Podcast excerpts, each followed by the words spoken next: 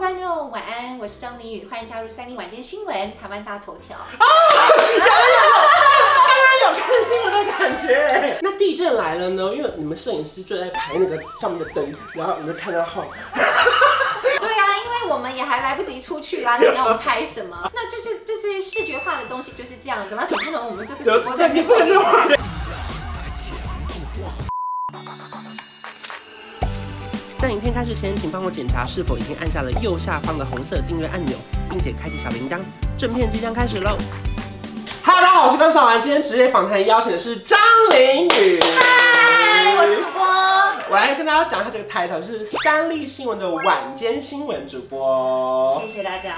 哎、皮肤之好哎、我的天哪！对呀、我跟你讲，我原本都不长痘痘的，但是就是为了上你这个节目，哦我很紧张，然后这边长了一颗痘痘，然后现在还要把它遮住，没事没事，看不太到看不到，一样漂亮。太好了，你今天打扮还不错。可是我今天不能靠你太近哦，为什么因？为上次在你粉丝团 PO 了一张照片，对你的男粉丝们暴动哎、说多少你怎么摸到张凌 宇了？哎，我跟你讲，我现在隔得很清楚。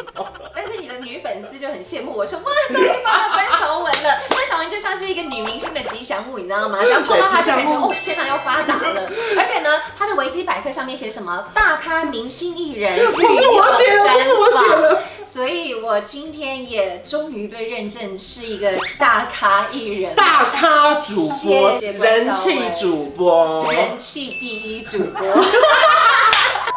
所以今天要聊的是主播这个工作有多忙，因为虽然说我跑过很多新闻，嗯对可是我没当过主播啊。对对对对主播怎么进去嘞？怎样的人可以当主播？大部分你市面上现在看到的都是从记者开始做起。嗯，你做了记者之后，你会学到很多主播必备的技巧，像是你做好连线之后，那都是主播一个必备的技巧。因为有时候可能我们主播会遇到没有稿子，或者是突然有什么样的状况，身为第一线的你要帮忙 hold 住，所以你要很会连线。啊嗯好的，因为你可能没有稿子或什么东西，所以其实当记者的过程是成为一个主播的训练过程必。经之路。对对，必经之路可能真的是一个运气啦。嗯你的条件很好，那但是刚好有一个缺，或是刚好有贵人相助，你没有一个 SOP 说你做了几年，然后嗯对，甚至一定你。可以变主播。对你，你一定可以变主播，或者是你拿拿了几个采访的奖项，你就一定会变成主播，没有这种事情。而且也有一些人，他志在一直当记者，他也没有要当主播，他只是一直跑新闻，他也是乐在其中，也不一定也。有也有，所以后来那个时候，你当记者当了几年？你有第一次到主播台那嗯个心情是什么？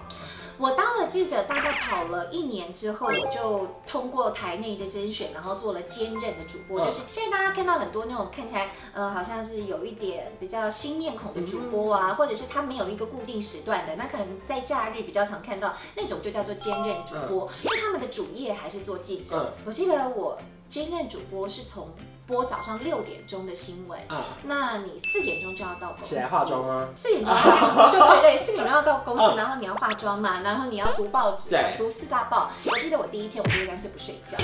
熬嗯因夜为。我我太害怕起不来，然后我爸爸也非常的紧张， 我们也紧全部人就是怕那个你知道计程车如果遇到什么事情啊什 么。不可以有任何意外就对对，了所。以我跟我爸就不睡觉，然后我爸就是亲自开车载我上 班，好感人呐、很紧张。通常一定要被化成大浓妆，或是吹一些波浪头吗？头发的东西，就是你一开始他们看你的戏，嗯然后他们就帮你设计一个觉得不错的一个样子，那你未来就大概是照那个样子去做是的。不是至少要有一点利落或专业？你不可能是空气刘海，然后大发卷这样吧？空气刘海的原因是因为它可能很容易会动，那我们的梳啊不会一直在旁边对，那你要撑一个小时啊啊。 那如果就就是突然这样子，然后突然那样，突然那样，那它就一直播就很烦啊。所以我们尽量就是以一个干净整 洁的状况然后减少大家的麻烦。大浓妆其实也还好，嗯因为以前那个年代他们要上粉膏啊或什么的嗯，但现在以我们电视台来讲，我们的底是越来越薄了，因嗯为就是靠靠打光嘛。嗯，那那你第一句话都要练很久，那个片头一进来就说我是你的早安主播林雨，大家好，还是是怎么样啊？这句然后哦你可以自己想啊。啊，那那你的是怎样？我就是各位观众，晚安，我是张凌宇，欢迎加入三立晚间新闻台湾大头条。当然有看新闻的感觉。对对对对对对，我们的新闻叫做台湾大头条这样。而且现在新闻很贱哦，以前人就是六点整点新闻，他们现在都五点五十六，有你好厉害、啊哎没有？没有这件事？有有有有有有有！我跟你讲，大家就是发现说，好，我要先进新闻，然后抢快一点，然后就啊，你还那么快，然后就再往第前抢， 55然后大家就越来越快，你知道吗？就现在其实我们四十五分就进了。所以这一次在晚间新闻里面接到这个大任务的时候，你会紧张吗？因为等于算是个当家牌主了，不得不说。真的很紧张。我跟你讲，我在接这个晚间新闻的前一个礼拜啊，我真的是常常每播一则新闻哦，我自己就是在台上的崩溃当中。我觉得那是一个心理压嗯力，就是你做的事情其实也一样，没有什么太大的差别，嗯可是可能自己给自己的压力，所以我那时候是连原本的水准都没有办法表表现我的说你好会。紧张到可能会想太多，我或是我会吃紧螺张，丝非常之类的紧。张，而且我甚至是有一次就是脑筋断片，嗯，然后就停了大概两秒，这样就是不知道自己在讲什么，然后就这样过去了。当你在那个状况之下，你还是要把事情做对好。，可是其实我们有很多的像是制作人的要求。嗯，对他可能就会跟你说，这个你怎么重点没有讲到呢？啊，这个很重要啊，或是这个你怎么讲的这么短，我的时间很难算。所以其实我们要去兼顾很多的东西。好可怕，压力好大但哦。我就觉得，我不是已经播了很久吗？然后我不是也做了很多的对准备吗？有那么困难吗？哎、我跟你讲，真的就是有。因为我前阵子就是看那断个线韩剧《嫉妒的化身》，他就在讲主播台的事情，就跟你现在讲的一模一样哎、嗯他们就他们就听耳机，然后后面对状况就是有些人在骂人，嗯或者他突然抽了一个新闻，有一个紧急事对对对件，对这些是有你都要是有假装没事，对不对？都要假装，就是都要都要假装没有听到这件事情。嗯但是你当然心里会受影响啊。如果你的心理建设是不够强大的话，那我觉得在刚接任何一个新的角色的时候，都会有一点自我怀疑。可是因为当主播应该会遇到非常多的大事件，比方说我播到一半突然地震来了，嗯或者今天就是台风，我要到处连线，然后他们不是都会开那种十二个对空那你们都会在那边假装点头吗？ 就是，啊，我们把现场交给记者， 就是你真的要，你听得到我们在讲话吗？还是？其实我们都听得到记者在讲话，哦因为我们在事前我们都会跟他先试音，嗯所以他其实是听得到我们所声以音的。你这个耳机会突然同时听到导播，又会听到他可以接，那对于外场的记者来讲，还是没有画面的。哦，对，因为他不知道他什么时候被安上去，他要他随时他知准道备，他被安上去，但是他看不到，嗯，所以他只能看那个现场的那个大哥。那大哥跟他就是讲说，好，三二一，讲话，好，他开始讲话这样子。所以我们最后一句一定都要说，我们把现场交给棚内主播林宇，要一定要讲这一句吗哎、？你真的有受过训练？哦我真的很想当主播。很优秀，对他有一点像是一个指令啦，嗯对，因为如果你不这样讲的话，其实其他人不知道你要收。对，就不知道什么哎讲嘛。 对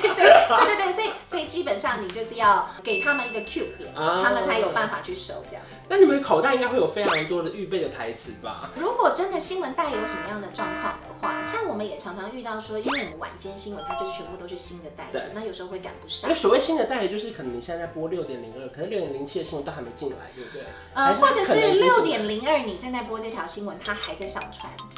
它才刚做好，啊哦那它还在上传，好哦感那他可能稿子也还没有来得及丢给你，一个新闻你不是做好你就直接丢上去，那长官要验代，然后呢编辑还要稍稍微看过一下那个标题，不要有出大错对，所以你要帮他再争取一点点的时间，导播就会跟你说继续讲，袋子还没有到，还没传，所以对我来讲就是你要准备的是更多的量，嗯然后以以防不时之需，你还要把它拿出来。哎、你讲到这段，我真的鸡皮疙瘩，所以我就突然想要说，那时候也是在三立的时候，对我也有一次是六点二十几还在做袋子，对然后六点四十分广告一回来要播了，对对对对超紧张。我印象最深刻是有一次哦，另外一个同事来不及，然后刚好还很幸运，那集的来宾好像是晨晨哥，曾国强要宣传东西，他在隔壁录型男，我们制作人就冲去型男摄影棚说拜托曾国成先借我，后来另外一个人新闻带才在曾国成后面补上。你说这种情况真的是？偶尔也是会有这种状况哈，那他就是真的考验你的临场反应，所以才大家才会说这个新闻是一个团队合作，对因为绝对不会是任何一个人可以当英雄。那地震来了呢？因为你们摄影师就在排那个上面的灯，然后你就看到后，对啊，因为我们也还来不及出去啊，那你要我们拍什么？对不对？只有灯会晃啊，我们又没有水可以给你看。 说的也是，那就是就是视觉化的东西就是这样子嘛，怎么可能我们这个 有直播在在你不能面我人。蔡太讲重清义楚太重义了。对。啊，这不行。然后就要查到，例如说可能他们几级地震或什么之类的。通常我们就会收到嗯啦，那它是一个非常 rough 的人群，他就会说，呃，我们现在目前知道在正央大概三十七公里的地方有一个什么浅层地震，所以你要大概知道，就是浅层地震跟深层地震有什么样的不一啊样。浅层地震，好多浅层地震可能就是它对于地表的损害会比较大，嗯那它可能就比较严重。嗯，所以你有在记者身上到过什么很令你印象深刻的现场吗？例如说什么大地震或是气爆这样？有哎、高雄气爆嗯，的搜救，然后或者是台南维冠大楼的那哦个这老都是很塔，大的事对件。对对，那时候我都是做记者，那我都有被派到现场去连线。嗯那我那时候在维冠，我守在那个殡仪馆里面，几乎是七天到头七。那你每一个小时，我们是每个小时滚动的新闻嗯嘛，所以你必须要挖一些新的东西，然后让让观众有不一样的感受。偶尔可能因为工作需要，会去访问一些罹难者的家属。其实以前也会觉得哈，为什么要打扰他们？可是后来发现，其实有一些人是有话想说的，对。或是他希望你帮忙，对不对对对，哎、这话真的是很感人哎、就是像关晓雯这样这么明理的人比较少一点， 因为我们人之常情，我们知道当你失去至亲的时候，一定是很痛苦的，所以其实我们在接触受访的时候，我们都也会去看他的意愿。嗯那新闻我觉得就是大家还是希望说，在这一场已经发生的灾难里面，嗯我们有没有什么是可以帮忙的？有没有什么是政府没有做好的，主管单位没有做好的？嗯然后用舆论的力量，我们让它能够改变。嗯那我觉得这个是在第一线的记者，大家都会有的使命感。嗯，所以，当然我们会先征询他愿不愿意受访，那我们会留下我们的联络方式。也许你一开始你不愿意，可是也许你遇到了什么样的问题，那后来你你希望我们来帮忙，那在我们能够帮忙的范围，我们会帮你把你的需求曝光出去。嗯那我觉得这个是记者很重要的一个地方对啦。，就是很多人会说，哎，我现在就是不看新闻啦，说的都是那些东西。可是像我自己的习惯是，我吃饭就还是会打开新闻，因嗯为我一定得看，因为我觉得有人帮我整理好今天重要的事情，不论是财经啊，或是车祸啊，或者哪边要注意，我觉得其实是很重要的一件事情。很多人都会说记者会被机器人取代，我觉得这个非常困难，嗯因为很多我们用我们主动筛选出来认为有新闻议题的东西，那个东西其实不是机器人或者是。抄一抄的编辑可以去替代的对，很多人去骂说，就是记者好像都是抄新闻，可是其实是因为他们不了解我们这个产业里面有所谓的编辑，编辑他不是编记辑者他就是去抄东西的，他告诉你说，哎、这个社会上有发生这个事情哦、但是他不是去追新闻的人嗯对，他不是记者，那所以其实。我觉得我们这个行业只会随着时代有一些不一样的改变，嗯但是我相信它有它存在的必要。哇，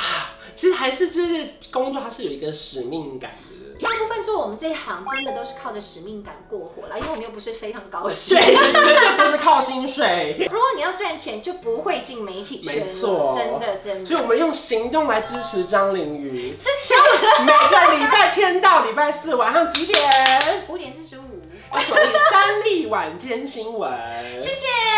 所以如果大家喜欢这影片，可以去 follow 张凌宇的 Facebook 或他 IG，他们都会公布他们主播的班表，没错没错随时还会有多的时段在上面哦。对对对对对对。谢谢张宇，谢谢张小文如果你喜欢这支影片，不要忘记订阅我的频道，还有开启小铃铛。我们下期见，拜拜。拜我调个色，有气氛，一起随手关关灯，开冷气配电扇，别忘了要关上门。买家电找认真，就像找到对